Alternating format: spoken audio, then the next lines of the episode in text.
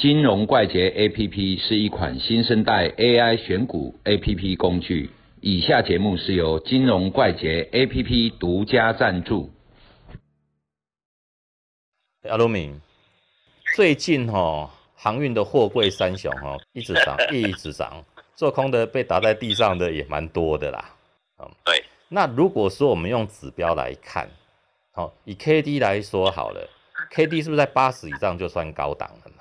看多长的 K D 啦，有一些是。七十就算高档。对，我们用日线来看嘛，哈。对啦，我是说，我是说 K D 的数值哈。对。跟它的使用的那个周期，譬如说你是六跟十三，或者是二十跟九啊，这种东西，就数值越大的，它的那个高档就越低。定义啊，就变低嘛。哎，所以说是看你的参数了哈。以我们 A P P 来看，大概八十以上就算才算高嘛。对对，那你看长荣好了。它已经 K D 值已经在九十几以上了，但是 K D 最多只到一百嘛，而且不不太容易到一百嘛。哦，啊，几乎不可能。对，然后股价继续再涨，但是 K D 就在高档就钝化，越钝越多，高档钝化再钝化，但是股价还是持续涨。哦，这个时候光 K D 的操作就有它的盲点所在嘛。嗯，哦，毋庸置疑嘛。那我们的解法就是用我们最好的箱子战法去解嘛。对，那箱子战法，大家长红 K，我们也可以用单一 K 棒来画出箱子，而支撑跟压力嘛，好就可以解决。那我想到是用箱子战法去解决这个东西，那你有什么特别补充的地方？K D 哈，嗯，原则上它中值啊，中间那一条线哦，就是五十嘛，对不对？对，K D 哈，它是一个类似震荡指标了哈，嗯。啊这种东西就是说高档啊，它譬如说你设在八十，八十以上就要高档，要超买区嘛。对啊。啊，二十以下就是超卖。超卖区。但是呢，我们原则上把五十这一条线作为多空的交界。嗯。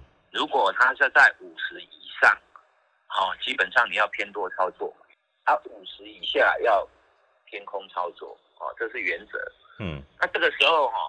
五十以上偏多操作，OK。可是到了超买区的时候啊，哦，就是说到八十以上，那这时候要不要卖掉？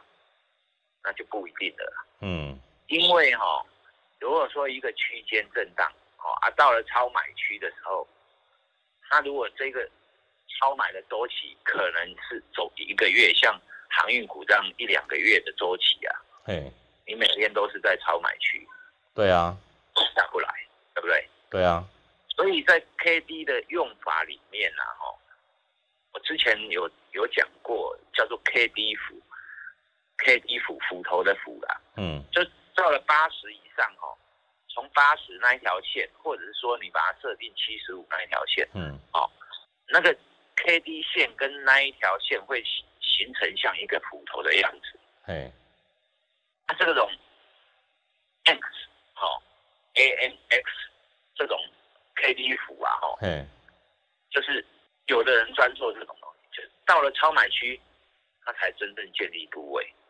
嗯，他因为这个停损位很好设，哦，就是说因为你的方向嘛，有有方向出来，他认为超买的时候，我做对了方向的引去。你看到到了超买区，基本上他要做头嘛。对，做头它震荡的时候啊，其实它的风险就是震荡的那一个头部的风险。嗯，可是如果拉出去，像长隆啊、望海这种拉出去一波啊，嗯，哦，那个很有肉啊，啊，所以说有一些交易者啊，哈，嗯反而会在进入超买区的时候去找买点，嗯，好啊，这样子超卖区的时候反而去找空点，空点，啊，这个时候就就会可以跟你的箱子去配合啊。对，跟你的箱子算法去配合，因为你要找买点嘛。超买区出量，然后突破箱子，可能就在超买区，那时候才是买点。你如果说哈，这种东西跟你的箱子配合的时候啊，嗯，当进入超买区的时候，然后来到高档震荡的箱源的下面，嗯，我们都不预测它是会反转，所以反而那里可能箱子的低档区，你可以做一个。适当的动作，嗯，突突破箱子再加嘛，对不对？嗯，对。好，谢谢阿露米。